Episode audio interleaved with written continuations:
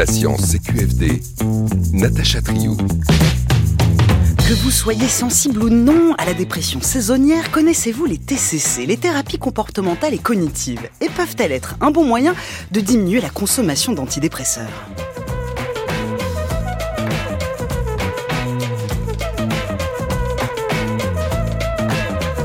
Dépression, phobie, trouble anxieux ou trouble obsessionnel compulsif, addiction, une personne sur cinq a souffert ou souffrira au cours de sa vie d'une de ces pathologies très fréquentes.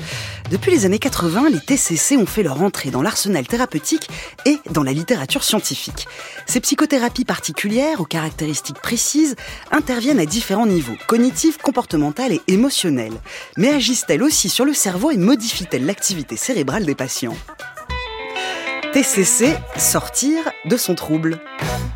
Philippe Fossati, bonjour. Bonjour. Vous êtes professeur de psychiatrie à Sorbonne Université, chef du service de psychiatrie adulte à la Salpêtrière et co-responsable d'une équipe de recherche à l'Institut du cerveau.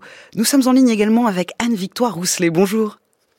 Bonjour. Vous êtes psychologue, psychothérapeute spécialisé en thérapie comportementale et cognitive au groupe hospitalier universitaire Sainte-Anne et vous êtes l'autrice de l'ouvrage Mieux vivre avec la schizophrénie, réédité chez Duno en 2022. Et bonjour Olivier Lascar. Bonjour Natacha, bonjour à toutes et à tous. Vous êtes rédacteur en chef du magazine Science et Avenir et vous co-animerez avec moi cette émission qui est en partenariat avec Science et Avenir dont le dernier numéro consacre tout un dossier sur la dépression et sur les pistes de traitement. Merci à vous tous d'avoir accepté notre invitation en direct sur France Culture et merci à vous d'être là à l'écoute euh, en direct ou en podcast à toute heure sur l'appli Radio France. Vous pouvez aussi nous écouter tout en nous suivant sur X, anciennement Twitter, sur notre fil Science CQFD vous y trouverez plein de ressources complémentaires. Ce live tweet commence tout de suite. Alors, quelles sont les particularités des, TCC Comment fonctionnent-elles? Pour quelles indications est-il pertinent d'en suivre une? Et le résultat s'ancre-t-il sur le long terme? Nous sommes ensemble jusqu'à 17h pour répondre à ces questions. On commence avec notre archive du jour et un exemple de thérapie comportementale. Nous sommes en 1985. Vous vous concentrez sur votre respiration calmez votre respiration. C'est par l'intermédiaire de la relaxation que cette personne va pouvoir maîtriser peu à peu son anxiété. Elle souffre d'une névrose obsessionnelle et des situations telles que faire la cuisine ou toucher une plante verte engendrent chez elle une angoisse extrême. L'analyse comportementale consiste tout d'abord à définir la situation d'angoisse, puis, sous relaxation et graduellement, le médecin amène le patient à imaginer la situation, puis à la vérifier concrètement dans la réalité jusqu'à disparition totale de l'anxiété. Une originalité des thérapies comportementales est leur souci euh, d'apprécier l'efficacité de la méthode. C'est-à-dire qu'avec le patient, on va utiliser des moyens d'évaluation qui permettront de savoir si la thérapie est efficace ou ne l'est pas. Et là, le lavage des mains se passe sans problème? Pas tout chaud.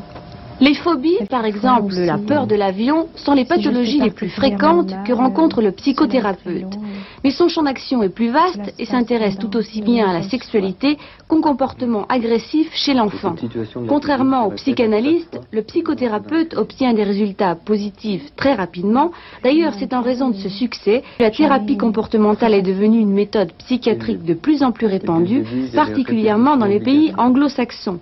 Elle a vu le jour dans les années 1920 et pris véritablement de l'ampleur à la fin de la Deuxième Guerre mondiale. Voilà, on entendait la voix du psychiatre François Heim en 1985. Anne-Victoire les thérapie comportementale et thérapie cognitive et comportementale, c'est pas tout à fait la même chose.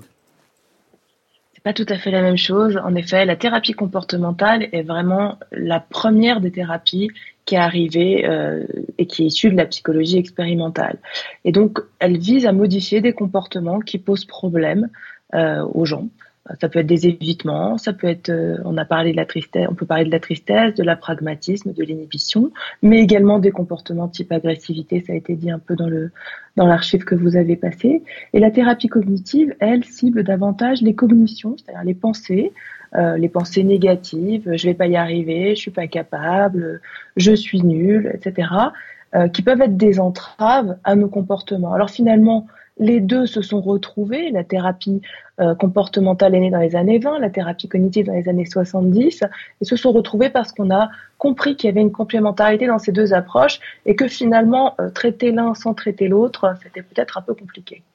Philippe Fossati, vous aussi une réaction euh, de, sur cette archive de 1985 Oui, alors ce qui est, ce qui est intéressant, effectivement, ce qui est souligné dans, cette archive, c'est le fait que, effectivement, dans la méthode même, en fait, il y a une évaluation de, de, de, ces effets. Ce qui, en fait, a quand même été euh, un point, j'allais dire, nouveau dans les prises en charge psychothérapeutiques, parce que souvent, euh, ce qui ne veut pas dire qu'il n'y a pas d'efficacité des autres thérapies, hein, euh, mais il n'y avait pas, disons, cette évaluation un peu, un peu systématique.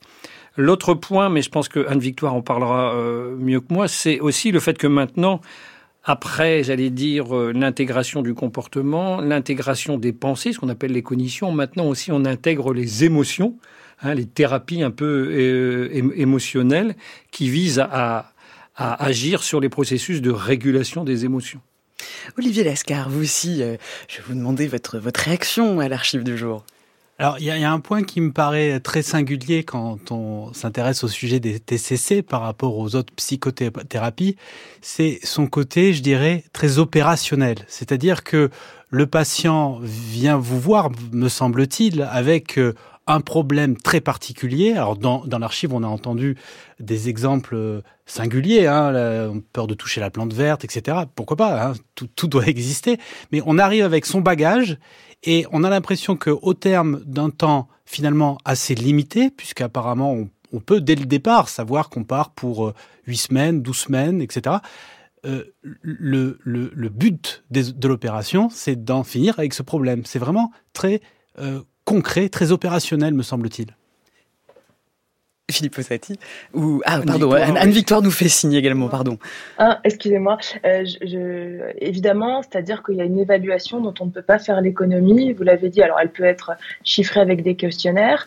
Euh, elle est de toute façon systématiquement comportementale et cognitive c'est-à-dire qu'on va passer trois à huit entretiens, hein, euh, à huit séances pour évaluer là les problématiques. Parce qu'on vient avec une question, on vient avec une phobie de l'avion, mais il peut y avoir du traumatisme derrière, il peut y avoir un épisode dépressif, il peut y avoir d'autres choses.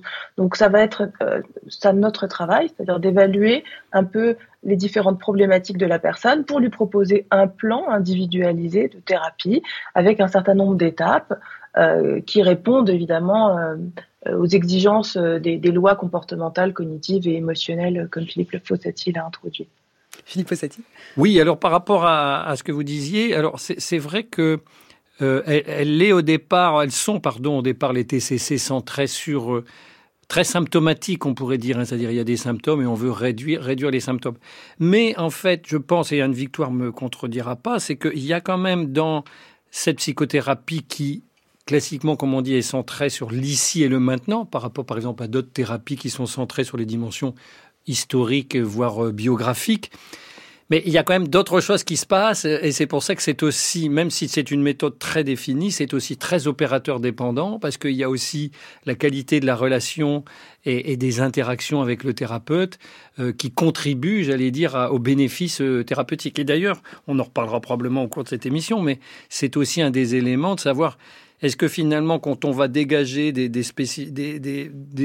éléments, voire des marqueurs euh, cérébraux, par exemple, est-ce qu'ils sont spécifiques de cette TCC, de ces TCC, ou est-ce qu'ils sont des ingrédients communs à l'ensemble des, processus euh, euh, psychothérapeutiques? En effet, on reviendra sur ces questions deuxième partie d'émission. Mais pour bien comprendre la particularité justement des TCC, bah, puisque pendant longtemps, la psychothérapie par psychanalyse a régné en maître dans le monde de la psychiatrie, Anne-Victoire Rousselet, plus précisément, quels sont les principes fondamentaux d'une TCC il, me semble qu'au cœur de, de, ces thérapies, il y a la notion d'apprentissage, ou plus exactement de réapprentissage. Exactement. C'est-à-dire que dans cette évaluation, on va faire ce qu'on appelle des analyses fonctionnelles. C'est-à-dire on va essayer de comprendre la fonction qu'a le symptôme et le comportement problème dans le développement du, patient, dans son développement euh, tout au long de sa vie. Mais aujourd'hui, euh, qu'est-ce qui maintient, qu'est-ce qui déclenche ce problème? Alors si je prends un exemple très concret, euh, la, phobie des transports, depuis quand? Depuis quand j'ai peur des transports, qu'est-ce qui s'est passé, quel a été l'événement déclencheur, et comment finalement ce comportement s'est généralisé? J'ai pu avoir peur parce qu'il y a une alarme qui s'est déclenchée, par exemple, un jour dans les transports. J'étais un peu fatiguée à ce moment-là. Euh, j'ai eu peur. Euh, j'ai eu une peur importante qui m'a poussée à m'enfuir. Et puis progressivement, finalement, juste en voyant euh, euh le, le, décor, le panneau d'affichage du métro, en entendant le, le, le métro arriver, etc., j'ai commencé à déclencher une réponse de peur. Donc c'est comme ça que peut, que peut se développer une phobie. Et c'est comme ça aussi qu'on va essayer de comprendre euh, d'où elle vient et comment elle a été mise en place. Et ensuite, on va, pour une phobie simple, hein, euh, en tout cas celle-ci des transports, on va pratiquer ce qu'on appelle des expositions euh, progressives. C'est-à-dire qu'on va d'abord enseigner aux patients une méthode de détente, comme ça a été fait dans le reportage, que je trouve assez émouvant par rapport à ce qui est, par rapport à, la façon dont les choses ont été mises en place en France. Et puis ensuite, une fois qu'il aura bien appris une méthode de détente, on va lui demander de s'exposer progressivement aux différents éléments qui le stressent. Euh, et ça peut être, par exemple, juste le panneau euh, métro, métropolitain, parce que c'est ce qu'il a identifié dans sa hiérarchie des situations anxiogènes comme la première étape, euh, la, première étape la moins coûteuse, la moins douloureuse pour pouvoir s'exposer. Donc, il va rester là pendant 20 minutes à peu près, parce que c'est le temps que va mettre l'anxiété pour monter, faire un plateau et redescendre naturellement en respirant et sans avoir euh, d'évitement subtil sans discuter avec un copain, euh, sans lire quelque chose, sans écouter une musique, vraiment s'exposer à ce qui l'inquiète dans cette situation jusqu'à ce que ce soit plus un sujet. Puis ensuite, il passera à une situation qui est euh, secondaire dans sa, enfin, qui est un peu plus importante au niveau du, de l'anxiété dans sa hiérarchie. Euh, je ne sais pas si vous voyez un peu la, la configuration. On fait une hiérarchie des, des situations anxiogènes et on s'expose progressivement à ces situations anxiogènes. En tout cas, si on parle de la phobie et pour illustrer un peu comment ça mmh. fonctionne. Aussi, vous êtes, euh, vous êtes très clair. Olivier Lascar, vous souhaitiez non, je, alors je trouve ça passionnant, fascinant de pouvoir donner des exemples comme ça extrêmement concrets et ça permet peut-être aussi d'aborder euh, une forme de malentendu qui pourrait exister autour des TCC parce que dans cet acronyme, il y a le premier C euh, qui marque peut-être plus que le second, comportemental. Mmh. Et par comportement, on pourrait entendre a priori plutôt le comportement moteur, c'est-à-dire l'action, la réalisation, quelque chose qu'on fait avec son corps. Mmh. Alors que le comportement, c'est aussi le comportement de pensée. Et c'est bien les deux sujets qui sont abordés dans, dans la TCC, me semble-t-il. À travailler sur les mécanismes de pensée, sur le comportement de pensée. Oui, oui. Alors en fait, euh, en même temps, euh, par exemple, et, et Anne-Victor l'avait évoqué tout à l'heure, euh, bon, la, les TCC peuvent être euh, utilisés dans de nombreuses pathologies, dont en particulier euh, une pathologie, j'allais dire, qui m'est chère, qui est la dépression. Et, en fait, on sait que dans la dépression, il y a un ralentissement euh, important, c'est-à-dire euh, un défaut d'engagement dans des activités. Et parfois, on utilise les TCC dans la partie comportementale à viser d'activation comportementale, c'est-à-dire de faire en sorte que les gens se réengagent dans les activités. Et ceci ne nécessite pas forcément, même si c'est un peu ce que vous disiez, bien évidemment, on sait que les comportements euh, peuvent être sous-tendus par les cognitions, les pensées, les croyances qu'ont les gens. C'est d'ailleurs un peu ce qui nous motive, c'est-à-dire tous les jours, le matin. Par exemple, il faut être un peu fou pour penser qu'on va aller aider les gens tous les jours le matin. En pourtant, c'est ce qu'on fait. Euh, en tout cas, quand on est médecin, quand on est psychothérapeute, quand on est psychologue. Donc ça, c'est les pensées qui guident les, les, les comportements. Mais on peut aussi j'allais dire, activer le comportement sans pour autant agir sur, sur les pensées, c'est-à-dire dire aux gens, inciter les gens, euh, euh bah, essayer de faire un peu, par exemple, si vous avez euh, plein de vaisselle qui est en retard, eh ben, faites d'abord une assiette, une journée, deux assiettes le lendemain, ce qui vous permet, j'allais dire, de, de générer des comportements qui ont une visée de renforçateur positif euh, de, de, du sujet. Introduire euh, de la souplesse dans un mécanisme de pensée pour obtenir plus de souplesse dans le comportement. Comme vous dites, euh, il y a de nombreuses méta-analyses hein, qui montrent que les, les TCC euh, sont bénéfiques à tous les stades du traitement contre la dépression. Anne-Victoire Rousselet, quelle, pour quelle autre pathologie ces thérapies sont-elles efficaces? Elles sont efficaces sur tous les troubles anxieux, ça on le sait, sur les TOC, euh, donc les phobies spécifiques, euh, les, les, troubles d'anxiété généralisée, elles sont efficaces aussi sur la dépression. de légère à sévère. Alors légère, euh, même sans traitement, mais pour des intensités modérées à sévères, c'est associé à un traitement. Elles sont avec ce que, ce que Philippe Fossati décrit, c'est-à-dire euh, travailler sur le comportement en défaut, c'est-à-dire qu'on peut avoir un comportement en excès, on peut avoir un comportement en défaut. Ça, c'est l'analyse fonctionnelle qui nous le dira. Euh, et donc là, par exemple, on peut travailler à réintroduire de l'action et du plaisir. On commencera par du plaisir d'ailleurs. Euh, elles sont efficaces également sur tout ce qui est euh, troubles addictifs, euh, les consommations. Alors, même sans troubles addictifs, je dirais, venez en TCC s'il y a un problème de consommation, sans parler d'addiction, parce qu'en fait, il vaut mieux être aussi dans en anticipation en amont quand on, a, voit qu'on a des difficultés à se réguler euh, sur euh, des poisons sucrés euh, ou, ou, sur de l'alcool. en tout cas, c'est important de venir tôt, mais ça peut aussi être des comportements sans substance, hein, d'accord? Donc ça peut être des jeux, des jeux vidéo, ça peut être des comportements d'achat en ligne. Elles sont efficaces également pour la régulation émotionnelle, donc pour des troubles de la personnalité comme troubles borderline, euh, qui commence à être un peu connu. Et puis euh, pour la schizophrénie, la bipolarité, évidemment, ces maladies chroniques qui, de, de, mon point de vue et du point de vue, euh, il me semble, des méta-analyses, euh, sont sine qua non à une réinsertion, un rétablissement euh, général. Quels sont les outils à disposition du thérapeute dans une TCC Comment se passe concrètement une telle thérapie? Et quelles sont les étapes d'une prise en charge? Restez à l'écoute, on y vient.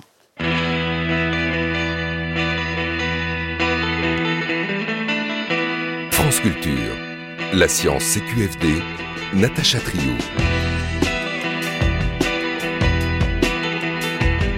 En direct sur France Culture avec Philippe Fossati, Anne-Victoire Rousselet, nous parlons des TCC, des thérapies comportementales et cognitives. Une émission en partenariat avec Science et Avenir et co-animée avec Olivier Lascar.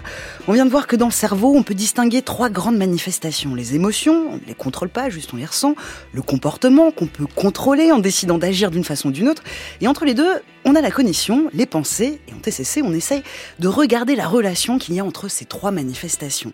Alors concrètement, Anne-Victoire Rousselet, il y a plusieurs étapes hein, dans, une, dans TCC. La première, la toute première étape, c'est l'analyse fonctionnelle. En quoi ça consiste?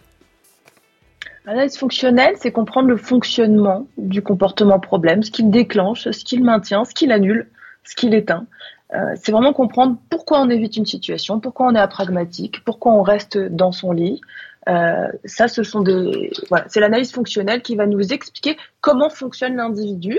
Et donc là, on va recueillir les pensées, les comportements, les émotions qui forment un tout, c'est-à-dire une réponse à des stimuli environnementaux ou internes euh, ou imaginés même.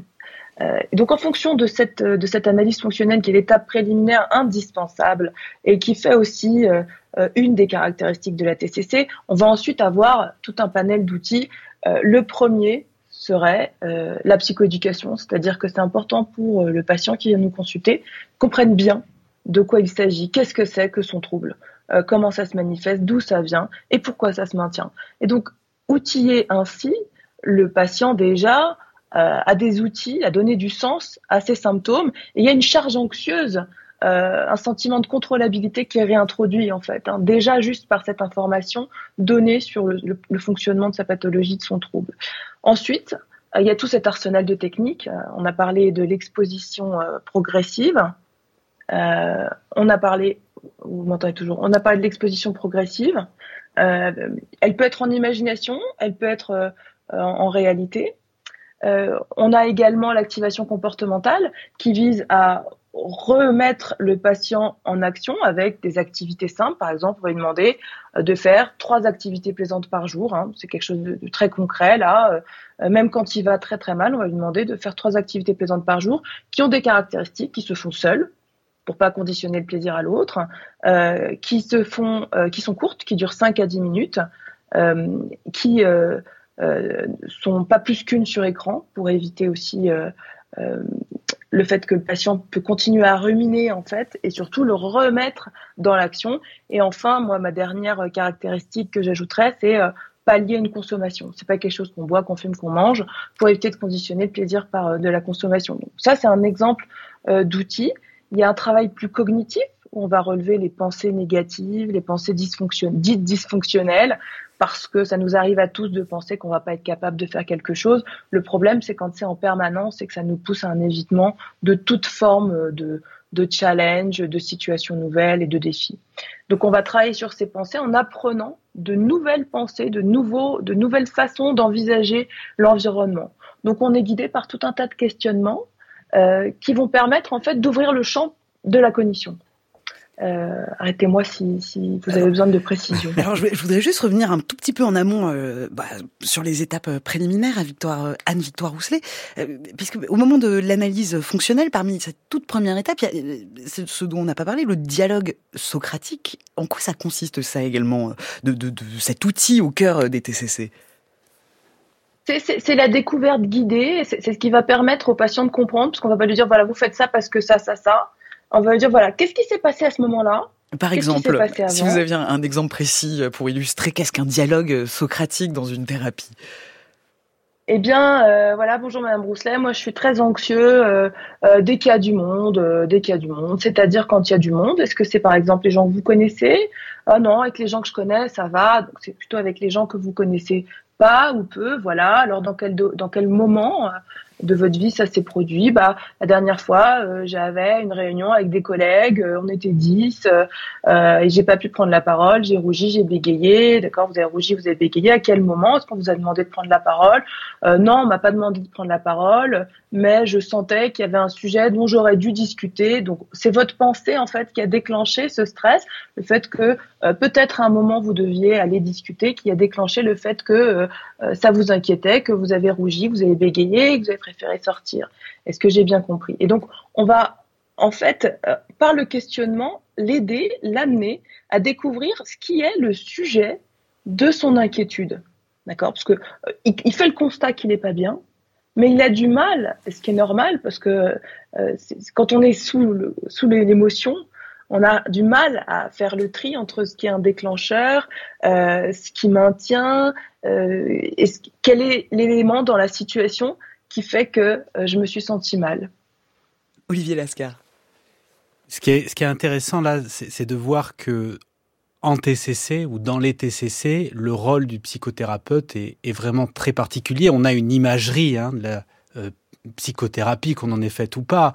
On a vu les films de Woody Allen, on, on connaît le coup du canapé, du divan, et le médecin taiseux qui mm. remplit son calepin. C'est pas du tout de ça dont on parle ici. Hein, le, médecin est un partenaire très interactif. Oui, on parle d'alliance thérapeutique également, Philippe Fossetti. Oui, oui, on, voit bien qu'on est dans une euh, comment dans un processus très actif et, dont les deux acteurs sont euh, euh, sont très actifs. Mais j'aimerais préciser un point par rapport à ce qui a été dit. Parce que ça pourrait, pour nos auditeurs, avoir le sentiment que quand on a dit qu'en fait, on, on travaillait sur les pensées dites dysfonctionnelles, les schémas euh, qu'on appelle cognitifs. Il ne s'agit pas de d'imposer au, sujet euh, un, type de pensée particulière. Il s'agit en fait de libérer du poids et des contraintes imposées par euh, par ces pensées. Ça, je pense que c'est un point important parce que ça pourrait être une critique qu'on pourrait faire à ce type de thérapie, de penser qu'en fait on conditionne. Alors en fait on déconditionne les gens, on déconditionne les gens. Et par, alors un exemple très simple que j'aime bien dire, qui est un peu paradoxal, mais par exemple, quand on a des, sujets qui sont anxieux et qu'on a défini euh, la, nature de, l'anxiété, sur, quoi elle se, positionne, donc en particulier les phobies, hein, comme, on l'a expliqué, l'idée, c'est pas de, rendre les gens impassibles à, la peur. Euh, en fait, il s'agit pas de rassurer les anxieux, je dis toujours, il s'agit de leur apprendre à avoir peur, c'est-à-dire de leur apprendre à avoir de nouveau euh, des, émotions naturelles qui sont la peur dans des situations qui nécessitent d'avoir cette réaction émotionnelle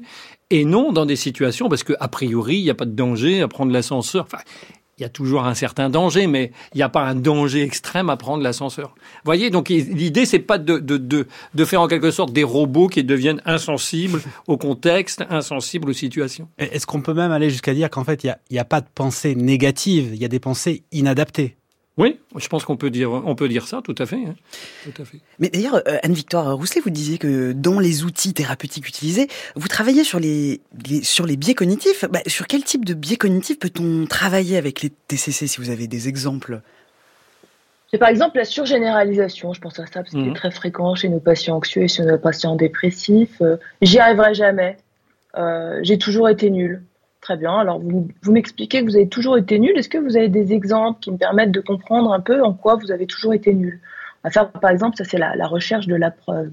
Euh, c'est un travail très intéressant à faire avec les patients. On demande quels sont les faits objectifs où réellement vous avez été nul.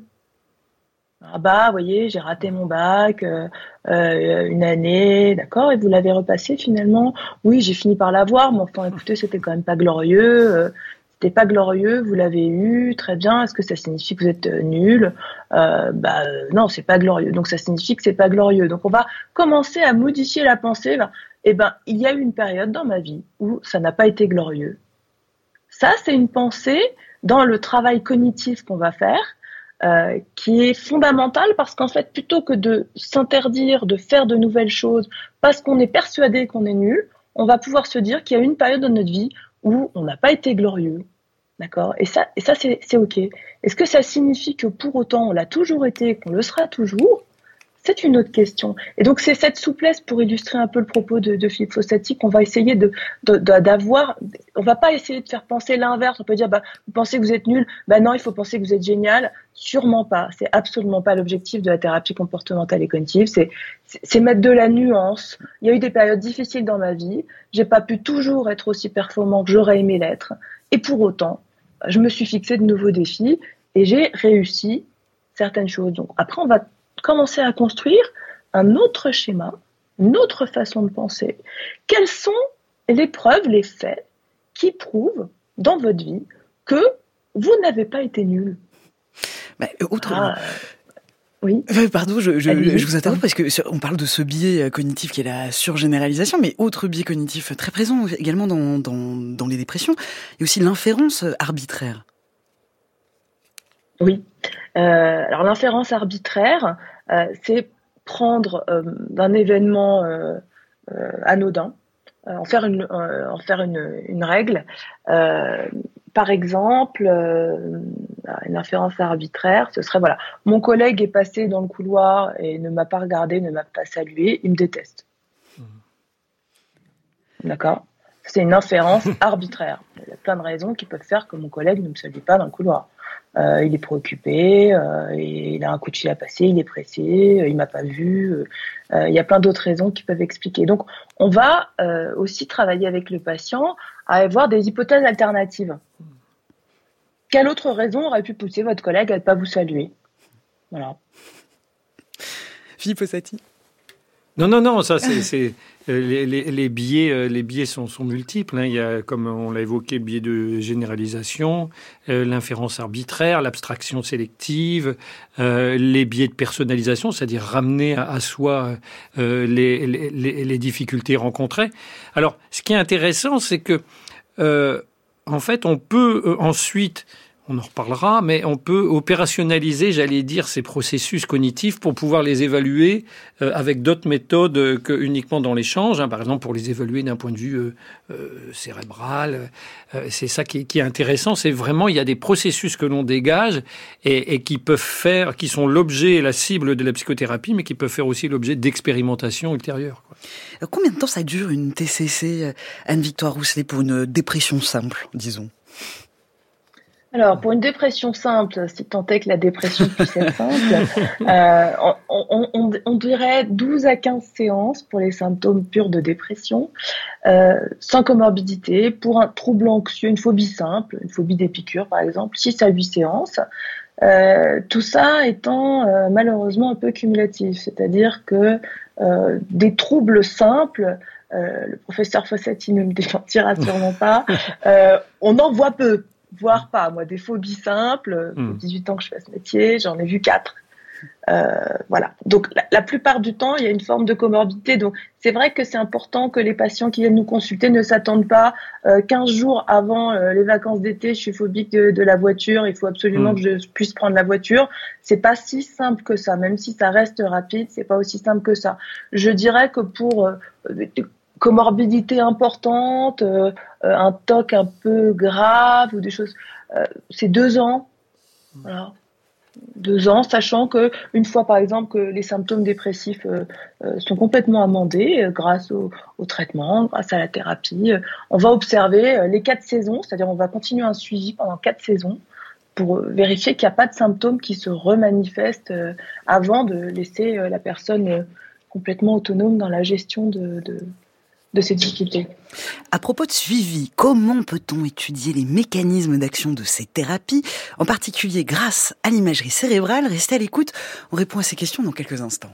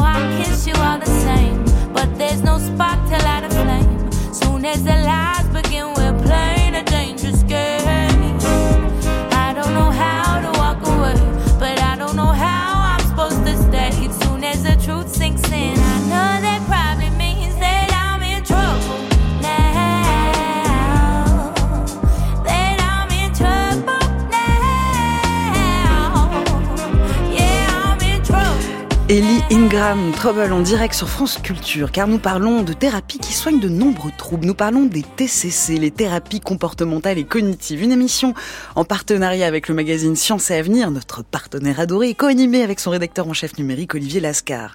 On en parle avec nos deux invités du jour, Anne-Victoire Rousselet, psychologue et psychothérapeute spécialisée en thérapie comportementale et cognitive au groupe hospitalier universitaire Sainte-Anne, et avec Philippe Fossati, professeur de psychiatrie à Sorbonne Université, chef du service de psychiatrie à la Salpêtrière et co-responsable d'une équipe de recherche à l'Institut du cerveau.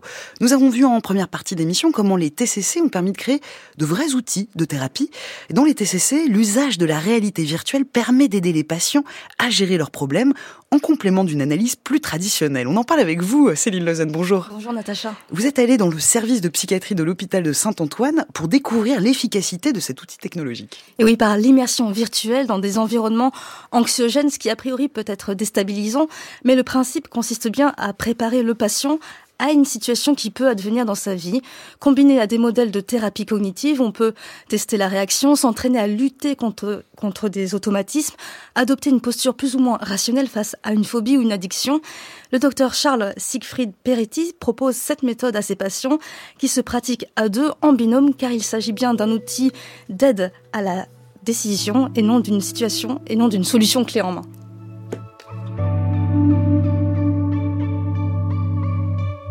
Donc euh, nous avons développé les thérapies par euh, exposition à la réalité virtuelle à l'aide de nouveaux outils. On met des euh, lunettes de réalité virtuelle sur la, tête des patients et ça nous permet de confronter les patients à une réalité virtuelle qui est plus facile à intégrer. Cette thérapie va utiliser l'immersion virtuelle. Donc on va immerger le patient dans des situations anxiogènes. Alors vous allez me dire, mais c'est sadique ça.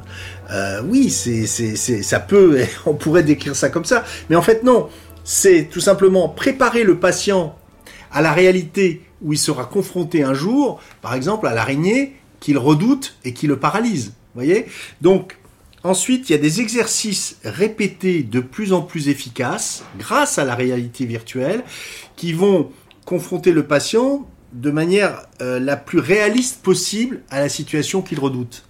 Il faut préciser que ces outils de réalité virtuelle avec le casque ne délèguent pas toute euh, prise en charge. Le praticien reste là et la technologie reste euh, un outil. Absolument. Je pense qu'il faut, vous avez raison, il faut considérer ça comme euh, effectivement un moyen que l'on va utiliser, c'est que le thérapeute peut être à côté du patient et à un moment donné peut intervenir. Si par exemple le patient est en difficulté, il peut l'encourager, il peut l'aider, il peut essayer de demander au patient de verbaliser ses problèmes et ses difficultés. Alors les séances sont relativement standardisées. Dans la première partie de la séance, on va identifier avec le patient les situations qui sont les plus difficiles pour lui. Ensuite, on va euh, définir ensemble, avec le patient, un objectif à atteindre. On peut ensuite euh, travailler avec le patient pour lui demander quelles sont les pensées qu'il a en tête. Et là, on se réfère à des modèles de thérapie cognitive assez classiques. Prenons le modèle de Aaron Beck, qui est un des auteurs euh, qui a, défini ces thérapies. C'est un modèle qui utilise cinq colonnes Première colonne, l'événement, la situation. Deuxième colonne, l'émotion et la réaction du patient. Les pensées automatiques et les pensées alternatives. Alors qu'est-ce que ça veut dire tout ça?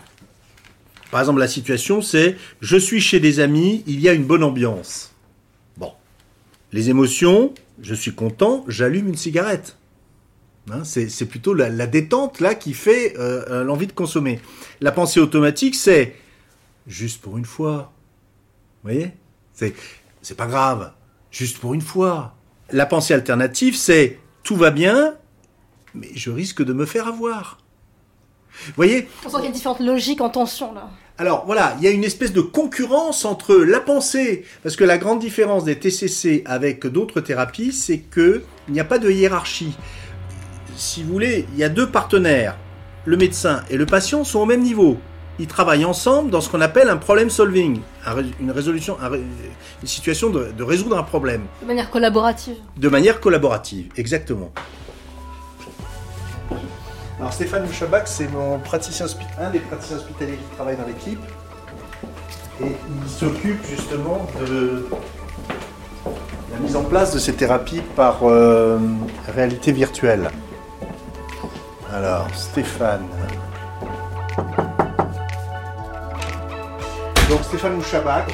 Euh, donc euh, dans le cadre un peu des TCC, on a essentiellement nous travaillé dans les troubles anxieux et les troubles en addictologie en réalité virtuelle, ce qui permet euh, de faire aussi un dosage des environnements qui peuvent être contrôlés informatiquement. C'est-à-dire que si vous avez peur, par exemple, euh, des, souris, on va vous exposer à une souris, mais en appuyant sur un bouton, on peut en mettre 10, 20, 30, alors peut-être pas 30 d'un coup, afin de mieux répondre aux besoins du patient. C'est une forme de médecine personnalisée par une étude approfondie euh, des déficits, des difficultés de chaque personne. En pratique, combien de temps dure une thérapie et à quelle régularité et combien de temps durent les séances Alors, le grand avantage des TCC, c'est que ce sont des thérapies brèves. C'est-à-dire, brève, qu'est-ce que ça veut dire? Ça veut dire que les séances vont durer 30-40 minutes maximum et vont se répéter jusqu'à atteindre le fameux objectif qu'on a convenu avec le patient.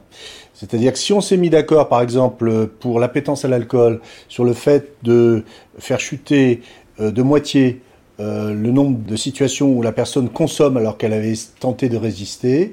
Par exemple, on définit euh, euh, trois situations par jour sur une semaine. Ça fait 7 fois 3, 21. Pour tomber à 10, on va se mettre d'accord. Une fois qu'on a atteint l'objectif, la thérapie s'arrête. Ce qui fait que, en fonction des emplois du temps de chacun, une thérapie va durer quoi 3 mois, peut-être 6 mois au maximum. Alors vous allez me dire, mais le patient n'est pas guéri. bah, il est peut-être pas guéri de manière définitive. Il est outillé en tout cas. mais il est mieux à même de se débrouiller euh, pour euh, progresser vers la voie de la guérison.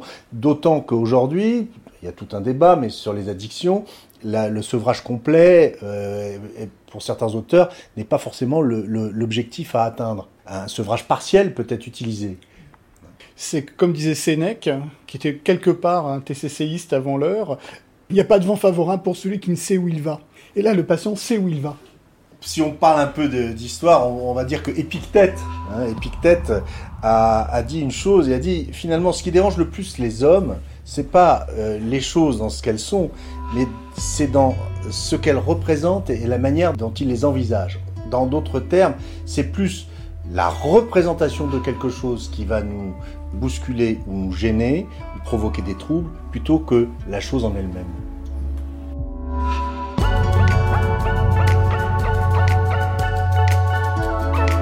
Merci Céline Lausanne pour ce reportage. Anne-Victoire Wousley, une réaction euh, à ce reportage sur ces thérapies par réalité virtuelle?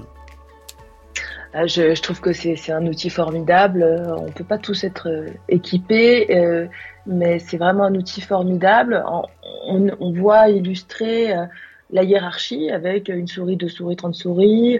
Euh, on voit illustrer l'exposition. C'est euh, une exposition qui est pas tout à fait en imagination, qui est pas tout à fait en réel, qui nous donne un échelon supplémentaire euh, à proposer aux patients. Donc, je trouve ça vraiment formidable. Avec l'illustration aussi qui nous a été donnée sur le travail qu'on peut faire sur les pensées. Euh, avec le, travail de Beck. Donc on voit bien qu'il y a à la fois la thérapie d'exposition comportementale et la thérapie cognitive de travail sur les pensées, de réévaluer sa pensée, de trouver une autre manière de penser. Euh, donc euh, je, je, trouve cette approche évidemment très intéressante avec le, le, seul bémol que attention aussi parce que en effet pour un patient donné, on a parlé de souris, on a parlé de, de tabac, il y a des, des, des intrications euh, et donc, quand on se lance dans un processus d'exposition par thérapie virtuelle, on se lance sur un domaine particulier, par exemple l'exposition aux souris, aux situations de, de tabac, etc., euh, qui peuvent être réactivées d'autres choses, d'autres émotions, d'autres craintes. Et, et ça, c'est pour ça que c'est indispensable que ce soit accompagné par un thérapeute et que ce soit pas fait euh, seul, vous voyez. Mmh.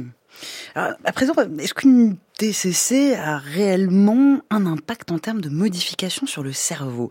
Philippe Possati, est-ce qu'on peut vérifier cet impact en imagerie? Et si oui, que disent les images? Alors oui, euh, je pense que ce qui est important, c'est d'abord de préciser qu'on n'est pas euh, euh, là dans une sorte de dualisme hein, qui consisterait à dire d'un côté on aurait les thérapies de l'esprit, qui seraient les psychothérapies, et de l'autre côté, on aurait les, thérapies qui agiraient euh, sur la chimie, la biochimie, euh, comme par exemple les médicaments. En fait, on sait que ces, deux thérapies, alors on pourrait rajouter les troisième types de, thérapies qui sont les traitements physiques, hein, les techniques de neuromodulation. En fait, tous agissent sur bah, l'organisme et en particulier sur un organe important qui joue un rôle important dans, cette histoire, qui est bien évidemment le, le cerveau. Alors, Comment on peut affirmer ça? Bah, En fait, on peut affirmer ça parce qu'on a maintenant des techniques qui sont à notre disposition, euh, qui sont euh, les techniques d'imagerie cérébrale, hein, qui, permettent soit de mesurer euh, la structure de, ce cerveau, soit de mesurer son fonctionnement. Alors bon, il va sans dire que ça ne, euh, c'est pas une mesure simple. Enfin, il y a des traitements des images, des traitements statistiques, etc. Mais j'allais dire, on passe sur ce qui se passe en cuisine euh, euh, pour permettre d'expliquer un peu les résultats. Donc, comment on peut faire avec pour mesurer les effets à ce moment-là des thérapies et, leur utilité? En fait, il y a deux types d'approches. Une première approche qui consiste à dire voilà, on va mesurer avant le, de commencer les thérapies. Donc on fait ce qu'on appelle une mesure en, en baseline euh, de base en quelque sorte. Donc on mesure le fonctionnement du cerveau. Alors soit au repos, soit on fait faire au sujet des tâches pendant qu'on enregistre son cerveau. Donc par exemple dans une IRM fonctionnelle, une imagerie par résonance magnétique. Puis on fait les séances de thérapie, on fait les séances de thérapie et ensuite on mesure ce qui se passe, euh, on remesure le fonctionnement du cerveau dans les mêmes conditions que qu'avant le thérapie, avant la thérapie et ensuite on va donc pouvoir comparer le post euh, avec le pré, euh, pré-thérapie. Et on regarde à ce moment-là le, changement qui s'opère. Alors, il y a un petit problème méthodologique, sans rentrer dans les détails, mais il y a un problème méthodologique, c'est que, bien évidemment, l'objectif de ce traitement, c'est que le malade s'est euh, amélioré et qu'on veut que le malade s'améliore. Et donc, quand on fait cette comparaison entre le, le post et le prêt, est-ce que ce qu'on mesure, c'est non seulement euh, les effets de la thérapie, donc les, le mécanisme par lequel agisse la thérapie, plus les effets liés au changement de l'état euh, l'état du malade. Donc c'est un peu un peu complexe. Mais il n'empêche que ces études et il y a des, de nombreuses euh, méta-analyses. Alors, ce qu'on appelle les méta-analyses, c'est des analyses de d'autres, de, de, nombreux articles qui ont été publiés. On refait une sorte d'analyse globale. Une synthèse. Voilà, une synthèse. Et en fait, ce qu'elle montre, c'est qu'on agit sur un certain nombre de régions, en particulier, bon, ça rentrait euh, euh, trop dans le dans le dans l'anatomie, mais on a en particulier ce qu'on appelle la région du, du, cortex singulaire, dorsal, la région de de, de, de l'insula, euh, dont on voit que l'activité est diminuée après la, la après la, euh, la mise en œuvre de ces thérapies. Alors, ce qui est intéressant, parce que ces régions, euh, donc dorsale singulaire antérieure, le cortex insulaire, sont des régions qui déterminent en quelque sorte ce qu'on appelle la science euh, des, des, des, informations, des stimuli, c'est-à-dire de la réactivité en quelque sorte émotionnelle. Et donc on voit qu'on réduit en quelque sorte la saillance, c'est-à-dire éventuellement non seulement la réactivité émotionnelle, mais aussi la capture attentionnelle, attentionnelle qui est peut-être liée à, par exemple, un processus anxieux. On sait que les anxieux vont capturer dans l'environnement les informations qui sont en accord, j'allais dire, avec leurs préoccupations anxieuses. Donc ça, c'est un premier type d'approche que l'on peut faire avec ce type de thérapie du pré et du post. Et là, on voit que clairement, on a euh, des, euh, des modifications de région. Alors, ce qui est en plus intéressant dans ces méta-analyses, euh, c'est que ce sont des méta-analyses qui ont été faites euh, sur diverses pathologies, pas simplement sur une pathologie. Ce qui ne veut pas dire qu'il n'y a pas des effets spécifiques sur chacune des pathologies, mais ça a été fait chez les troubles obsessionnels compulsifs, les TOC dont on a parlé, les états de stress post-traumatique, les troubles anxieux, les phobies dont on a parlé, et aussi sur, euh, sur la dépression. Donc on voit qu'il y a un mécanisme général de ces thérapies cognitives. Un deuxième type d'approche euh, est cette fois-ci non pas d'utiliser le pré et le post, mais d'utiliser le, le, pré-évaluation pour prédire là le bénéfice de la thérapie. Et là, par exemple, ça a été fait, bon, des travaux euh, qui ont été faits, qui ont été vraiment très intéressants dans la dépression, où il a pu être montré que, par exemple, on retrouve alors notre, notre région qu'on appelle l'insula, quand celle-ci était avait son activité qui était augmentée, elle prédisait une non-sensibilité à la thérapie cognitive dans la dépression. À l'inverse, quand cette région avait une activité qui était diminuée de base, donc avant qu'on ne commence la thérapie, ce qu'on constate, c'est que ça prédisait une rémission symptomatique de la dépression quand on faisait une thérapie. Donc là, on voit que non seulement ce type de... Alors bien évidemment, c'est des données de recherche qu'on peut pas encore, j'allais dire, transposer euh, directement dans la, dans la, dans la clinique, hein, malheureusement, mais en fait, ça permet d'éviter d'exposer les gens à des thérapies, qu'elles soient cognitivo-comportementales ou médicamenteuses, dont on sait qu'elles vont pas être bénéfiques. C'est un peu, si vous voulez, comme quand on a une infection urinaire et qu'on fait euh, un ECBU et qu'ensuite on fait un antibiogramme, bah là on fait en quelque sorte un antidépressiogramme euh, qui permet de prédire tel médicament ou tel traitement va vous être, euh, vous être utile. En fonction du pattern d'activité cérébrale, on peut avoir un bénéfice d'un traitement plutôt que qu'un autre. Exactement. Olivier Lascar, vous aviez, vous aviez des questions également.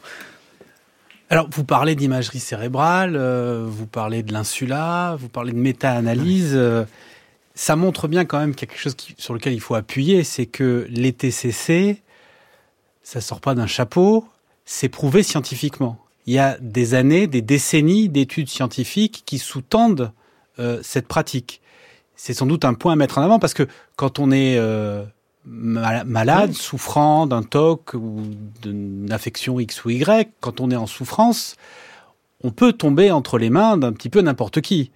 Aller vers un praticien euh, qui euh, œuvre dans les TCC, c'est quand même l'assurance d'être traité selon euh, la méthode scientifique, pour citer oui, il y a euh, consensus une chère à cette antenne. Il y a consensus scientifique autour des TCC. Oui, oui, oui. Euh, et, et, en fait, ce sont, comme on l'a dit au tout début de cette émission, on a dit que c'était des thérapies qui étaient évaluées, alors qui ont montré le, leur efficacité, euh, et alors pas forcément uniquement par le fait qu'elles agissent sur le cerveau, mais elles ont montré leur efficacité, c'est-à-dire on voit avant, après, et on voit que le malade s'améliore par des échelles, euh, par euh, une évaluation de son fonctionnement, éventuellement même de, de, sa qualité de vie. Donc clairement, ce sont des, thérapies qui sont, euh, qui sont évaluées. Alors bien évidemment, on pourrait, pour complexifier un peu l'affaire, se poser la question du bon comparateur quand on fait par exemple un essai thérapeutique utilisant les TCC.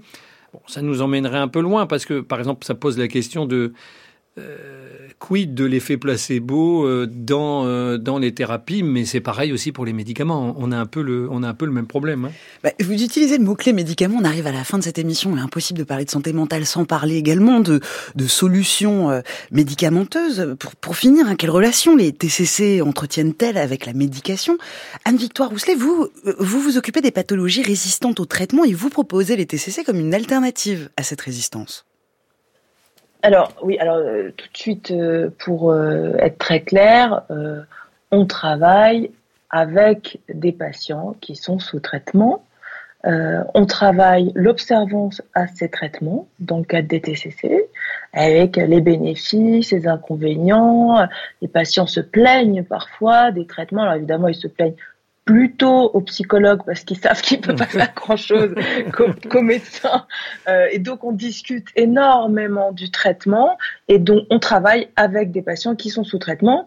Euh, mais le, une fois cette étape passée, euh, on va évidemment proposer une autre façon de, de, travailler, qui est la façon qu'on a décrite là, hein, comportementale et cognitive, à partir de, de, de, cette chimie aussi, qui est fondamentale, en tout cas pour parler de la, de la schizophrénie, pour parler euh, de la bipolarité, de dépression euh, modérée à sévère, de TOC. Euh, moi, j'ai des patients qui viennent me voir avec des TOC sévères.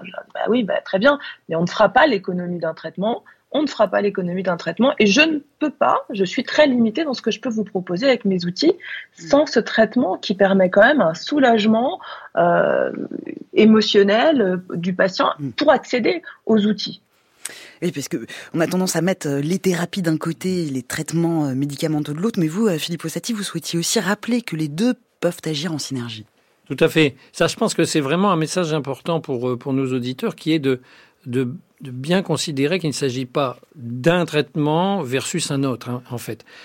Ces traitements peuvent être synergiques, c'est-à-dire que leur association peut être encore plus bénéfique que chacun euh, pris euh, isolément, ou ils peuvent être utilisés de manière séquentielle. Par exemple, typiquement dans la dépression, on peut commencer par utiliser des médicaments et ensuite relayer par une thérapie euh, cognitive, comme par exemple les nouvelles thérapies comme type les méditations qui ont montré par exemple leur intérêt dans la prévention des rechutes et des récurrences euh, des récurrences dépressives. Donc il faut vraiment pas opposer euh, l'un versus l'autre parce que euh, en fait encore une fois ça serait une erreur j'allais dire épistémologique et, et, aussi une erreur pour le pour, pour le patient.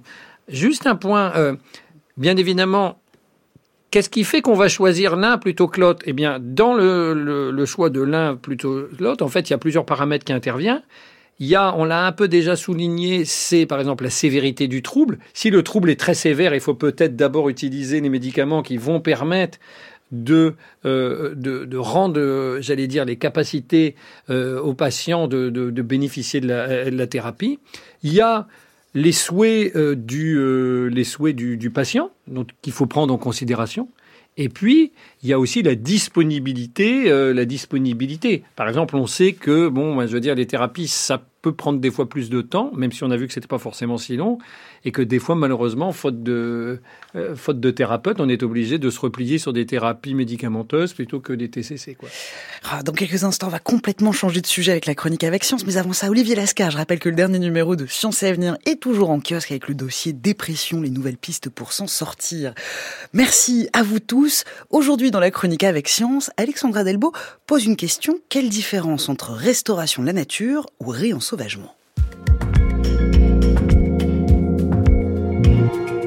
Comment distinguer restauration de la nature et réensauvagement Ce sont deux notions fréquemment opposées et ce qui ne facilite pas les choses, c'est qu'aucune des deux ne dispose d'une définition vraiment unifiée. Ce qui les rassemble en revanche, on le sait, c'est un objectif commun, vouloir réparer la nature que l'on a, nous, humains, meurtris. Intervenir quand elle a été dégradée et endommagée, en agissant par exemple sur la perte d'espèces, la biodiversité, l'état des sols ou encore le rétablissement des services écosystémiques de la nature.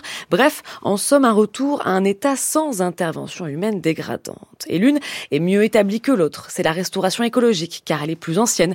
Elle date des années 30, alors que le réensauvagement, on parle aussi de rewild en anglais, est bien plus récent. Cette notion s'est construite dans les années 90 et elle a le vent en poupe, ce qui aboutit à des confrontations et un questionnement sur la légitimité de cette dernière. Thierry Dutoit est directeur de recherche CNRS à l'Institut méditerranéen de biodiversité et d'écologie à Marseille. Oui, il y a un peu un débat autour de cette approche du réensauvagement parce que comme la restauration écologique était déjà un peu plus euh, définie, un peu plus euh, pratiquée, on considère finalement que le réensauvagement, il est inclus dans la restauration euh, écologique, un peu au bout du, du, gradient. On va laisser faire beaucoup plus la, la, la, nature. Et donc, pour beaucoup de personnes qui pratiquent ou qui sont des théoriciens d'écologie de la restauration, le réensauvagement, c'est juste un prolongement. Après, ce qui anime le, le débat, c'est effectivement l'origine en fait des deux concepts. La restauration écologique provient plus du monde académique de la recherche en fait, tandis que le réensauvagement provient plus de la société civile, du monde associatif, avec des expériences en fait qui sont plus euh, des initiatives d'associations ou de, de collectifs de citoyens, tandis que la restauration écologique, elle est plus maintenant impliquée dans les processus administratifs, législatifs de restauration et de conservation de la nature en France, comme la session éviter, réduire, compenser, hein, qui se met en place suite à la loi de la nature de 1976. Impossible d'uniformiser simplement les définitions et espérer une clarification des positions de chacun. Donc, pour différencier les deux, il faut faire appel, comme toujours, à la science et à la méthode scientifique. Alors, dans cette étude parue dans Biological Review, ces scientifiques, dont ce chercheur, ont réalisé une analyse systématique de la littérature, c'est-à-dire une synthèse bibliographique en recherchant par mots-clés tous les articles qui ont étudié l'une ou l'autre de ces deux stratégies de réparation de la nature au niveau international. Au total, plus de 200 publications ont été retenues et relues intégralement pour regarder comment elles font référence à la restauration ou au réensauvagement, comment elles s'identifient à ces deux termes pour finalement déterminer comment se démarquent ces deux démarches. Résultat, ce qui va les différencier, c'est la place qu'occupe l'humain dans la solution, une position active ou non, mais cela ne signifie pas que l'une des approches est meilleure que l'autre. Donc, ce qui ressort de cette synthèse bibliographique, c'est euh, traditionnellement en, en, biologie, on a plusieurs définitions qui sont proposées.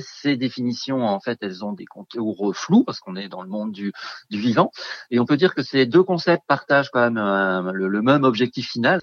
Par contre, dans leur façon de procéder, elles sont euh, assez différentes, avec l'une qui place vraiment un peu plus l'homme au centre des objectifs, des façons d'opérer et des maîtrises en fait finalement de certains euh, processus naturels tandis que le réensauvagement, au contraire, il va laisser plus de liberté au processus euh, naturel, moins de présence euh, de l'homme à la fois dans les objectifs et aussi en fait par rapport à, aux interventions.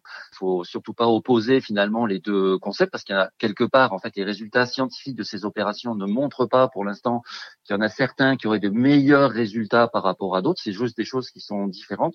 Et finalement, euh, l'enjeu c'est euh, d'avoir une approche plus globale, de mutualiser ces deux approches pour plus d'efficience, plus d'efficacité et finalement euh, plus d'actions réparatrices et plus de, de restauration globalement de nos écosystèmes. La restauration écologique vise plutôt le bas de la chaîne alimentaire, les végétaux, pour développer à nouveau l'écosystème, alors que le réensauvagement fait l'inverse, par le haut, en réintroduisant par exemple des grands herbivores. La question qui se pose à présent, c'est le succès de chacune d'entre elles. Pour la restauration de la nature, il y a beaucoup de données, et pour l'instant, les méta-analyses pointent souvent que les objectifs de retour à un état naturel total de l'écosystème ne sont pas atteints. L'enjeu est donc à présent de comprendre pourquoi. Pour ce qui est du réensauvagement, en revanche, il n'y a pas encore d'évaluation Et quand ce sera le cas, il faudra comparer les deux, non pas pour supprimer l'une ou l'autre, mais pour préférer l'une des approches en fonction des besoins de l'écosystème en question. Merci Alexandra pour votre chronique et merci à vous pour votre écoute. Merci à toute l'équipe de la science CQFD. Antoine Beauchamp, Noémie Naguet de Saint-Vulfranc, Alexandre Morales, Bruno Sansini, Céline Lausanne, Noémie Eliazor. À la réalisation, Hélène Trigueros. À la technique aujourd'hui, Raphaël Rousseau.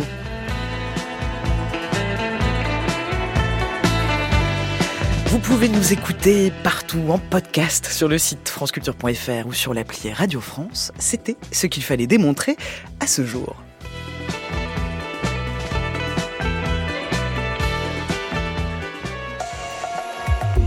France Culture, l'esprit d'ouverture.